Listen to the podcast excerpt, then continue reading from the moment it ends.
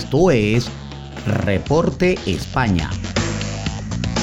Por Noticias Digital 58, periodismo web de verdad. Buenas noches amigos, este es el resumen de Noticias Digital 58 transmitiendo desde la ciudad de Madrid, España. Les saluda Gabriel Higuera, CNP 20576. Comenzamos con las informaciones del día de hoy y es que el gobierno anuncia una bajada del precio de la luz, gas y gasolina el día 29 de marzo tras reunirse con el PP.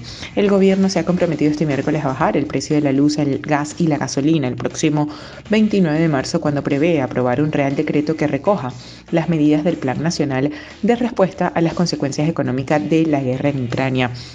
Así lo ha avanzado el ministro de la Presidencia, Félix Bolaño, quien ha precisado que de momento el Ejecutivo estudia diferentes alternativas para poder lograr este objetivo. Vamos a trabajar para que el consenso incluya a los socios de la Unión Europea y si no lo hay, el gobierno igualmente tomará medidas. Estamos barajando diferentes fórmulas desde ayudas del Estado, fiscales, topar precios o establecer un precio único de la energía de manera que se pueda abaratar.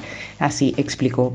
El gobierno también ha planteado al Partido Popular distintas opciones para bajar el precio de la gasolina, la electricidad, el gas en la reunión que han mantenido en el Congreso de los Diputados, según han indicado fuentes gubernamentales, pero también avisa de que todo tiene un límite y que hay que buscar un equilibrio que no perjudique al estado del bienestar.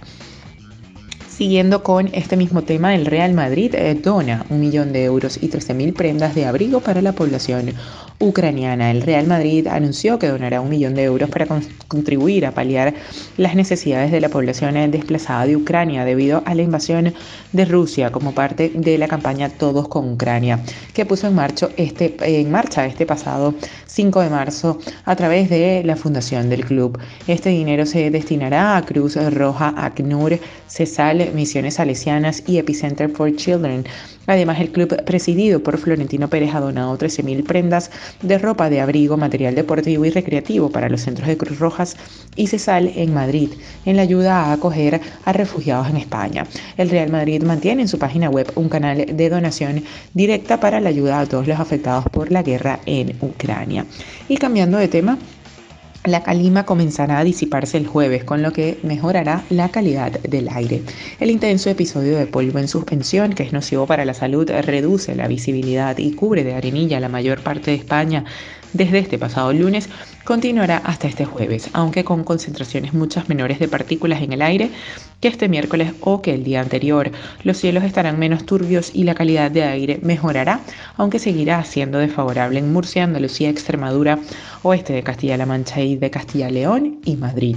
Aunque la concentración de polvo del Sahara comienza ya a descender, no será hasta el día viernes, cuando la situación mejore ya con mayor claridad, así explicó el portavoz de la Agencia Estatal de Meteorología, Rubén del Campo.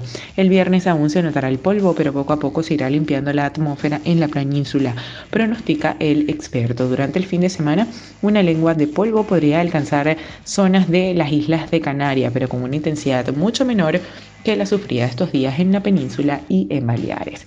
Bien, esto es todo por el día de hoy. Recuerden que somos Noticias Digital 58, siempre llevándoles la mejor información para todos ustedes. Recuerda que el COVID no es un juego. Utiliza la mascarilla, lávate las manos con frecuencia y mantén una distancia segura. Desde Madrid, España, se despide Gabriel Higuera. Feliz noche.